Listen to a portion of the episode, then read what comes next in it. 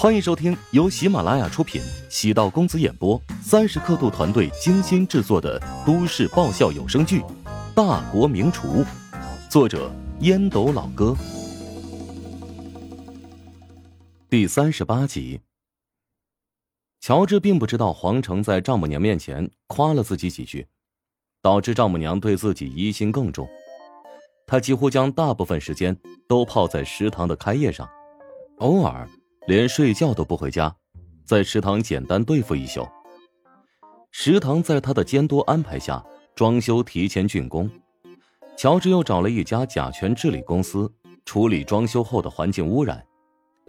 丁婵逐渐适应自己的位置，帮着乔治做一些跑腿工作，也和乔治的关系变得融洽亲密了不少。乔治也陪着丁婵去医院看过两次卧床不醒的妈妈。这让丁禅心里安慰不少，至少自己现在也是有依靠的人了。转眼便到了食堂正式对外营业的日子。原先在这边工作的员工，经过培训重新上岗之后，无论是精神状态还是工作态度都有所提升。早上到店之后，便开始紧锣密鼓的打扫卫生，准备食材。乔治拿出了花费一宿弄出来的菜单，让所有人都瞠目结舌。宫保鸡丁套餐八元，鱼香肉丝套餐八元，青椒肉丝套餐八元，水煮牛肉套餐八元。第一页都是套餐系列，价格都在八元。套餐除了主菜之外，还配有一枚煎蛋、双蔬和西红柿蛋汤，定价远远低于现在的市场价。岁寒三友二百八十八元，金钱豆腐饼二百八十八元，宝藏十香菜二百八十八元，黄皮烧百合二百八十八元。第二页是素菜系列，全部定价为两百八十八元。第三页是荤炒系列，全部定价为三百八十八元。第四页是大荤系列，全部定价为五百八十八元。这老板是不是疯了？后面的几页菜价定的这么高，就是五星级大酒店的菜也没这么离谱吧？我觉得是一种哗众取宠、变相炒作的方式，卖不卖得出去没关系，主要啊是把气势打出来。哎呀，咱们是遇到地主家的傻儿子了，想一出是一出，这食堂迟早得关门倒闭。哎。年轻人都太想当然，觉得钱特别好赚，一点都不脚踏实地。之前我看他给咱们培训，还觉得他不愧是大学生呢，现在是看走眼了。食堂的员工都被乔治这份奇葩菜单弄得措手不及，包括丁禅也是哭笑不得。他在后厨找到正在切肉丝的乔治，轻轻的将菜单拍在不锈钢台面上，表情严肃的说道。乔老板，你没有开玩笑吗？乔治扫了一眼菜单，淡淡的说：“当然，没有开玩笑。别人质疑我就算了，你怎么也跟着起哄啊？又不是没试过我的菜。你做菜的味道的确很好，赶得上最顶尖的大厨了。但我们这是食堂，针对的是学生群体，你将菜价定的那么高，会有人买单吗？套餐呢，是针对学生群体的。”那些价格比较贵的菜是针对其他人群。丁婵见乔治异常坚持，忍不住摇头叹气：“罢了罢了，等今天营业结束之后，你就知道问题所在，到时候再制定菜单也不迟。”丁婵刚从后厨走到门口，便听到一阵猖狂的笑声：“哈哈哈！哎呀，你们老板是缺钱缺疯了吧？”二八八三八八五八八，抢银行也没他这么狠啊！周冲大马金刀的坐在位置上，拿着菜单评价道：“他原本是打算带着一帮朋友来这里耀武扬威的，结果没想到菜单拿上来，顿时傻眼了。按照他的分析，在这家食堂，就算点最贵的菜，最多不超过五百块。周冲准备点个两三桌。”故意寒碜乔治，同时呢，也让丁婵看清楚，跟着自己才好吃香的喝辣的。结果预算三千，只能点五六道菜，周冲瞬间崩溃了。如果消费不起点菜服务的话，要不点套餐吧，八块钱一份的套餐，价格很优惠。丁婵憋着笑劝说道：“虽说乔治的定价很奇葩，但是却让周冲吃了个瘪。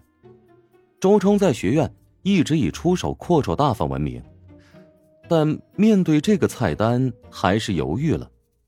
切，你在嘲笑我吗？啊，我请客，你让我点套餐，这不是打我的脸吗？”周冲恨得牙痒痒，他努力的告诉自己不要因为愤怒冲昏头脑。变成冤大头，他是有实力在这里摆上两桌，但是绝对不能上这个当啊！兄弟们，咱们走几步到顺风楼吃去，这食堂完全是个黑店。周冲内心做了激烈的挣扎，终于还是选择撤退。没人愿意跟钱过不去啊！啊，行，周少，咱们听你的，这个破食堂早晚得关门，呃，我们出去帮他宣传宣传。旁边的人附和着，缓解了周冲的尴尬。周冲带着一群人正准备朝门口走，迎面走来一个时尚年轻的女子。过来吃饭的吗？我劝你还是打道回府吧。这家店是黑店，一道小炒要二百八十八块。啊，谢谢提醒。女子摘掉墨镜，露出姣好的面容，惹得周冲一帮人看呆了。她。正是过来捧场的陶如霜，坐在位置上拿起菜单，价格的确让人啧舌，但是今天这个人场肯定还是得捧的。见陶如霜像模像样的点了几道菜，周冲脸上红白交替，恨恨的说：“这女人肯定是个托。”没错，如果不是托，怎么可能点这么贵的菜嘛？真是无良商家。为了骗人上当，无所不用其极。旁边的狗腿子顺着周冲的话说道：“周冲喜欢到哪里都开着他的宝马，刚将车开出停车位，突然从右手边来了一辆黑色的大众，堵在右前方。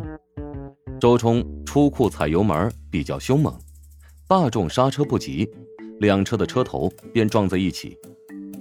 周冲下了车。”见车灯附近瘪了个坑，暗存还真是倒霉，运气不好，喝凉水也塞牙缝。他用手重重的拍打窗玻璃。喂，会不会开车？没看到车位有人吗？驾驶座上下了一个四十多岁的女人，长相颇有气质。他皱眉道：“明明是你开车太快撞到了我的车。”原本坐在副驾驶上的中年男人。连忙拉住了女人。哎，算了算了，没必要争执，直接报警，让交警过来定责吧。周冲气不打一处来，从后备箱取出棒球棍，狠狠的砸在窗户玻璃上。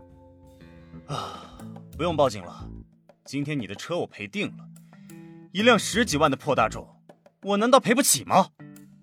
周冲一棒下去，挡风玻璃皲裂，一男一女被惊呆了。连忙朝路边避开，碎片到处乱飞。周冲身边的弟兄开始疯叫，助长周冲的气势。周冲意识到自己太冲动，但此刻骑虎难下，只能硬扛下去。不过是砸辆车而已，其他更过分的事情，他又不是没做过。球场恶意斗殴伤人，以至于那个同学断腿重伤，休学一年；调戏女同学。惹得女同学跑到教学楼跳楼轻生，殴打辅导员，都被他父亲用钱一一摆平。大不了让老爸赔对方一辆新车呗。啊，周冲已经想好了对策，先砸车，再谎称自己撞坏了别人的车。旁边一辆黑色的奔驰缓缓停下，黄成坐在后排，面色铁青。他见弟弟和弟媳被一群学生围着。陈生与秘书道：“那个下去看看，究竟什么情况啊？”本集播讲完毕，感谢您的收听。如果喜欢本书，请订阅并关注主播。喜马拉雅铁三角将为你带来更多精彩内容。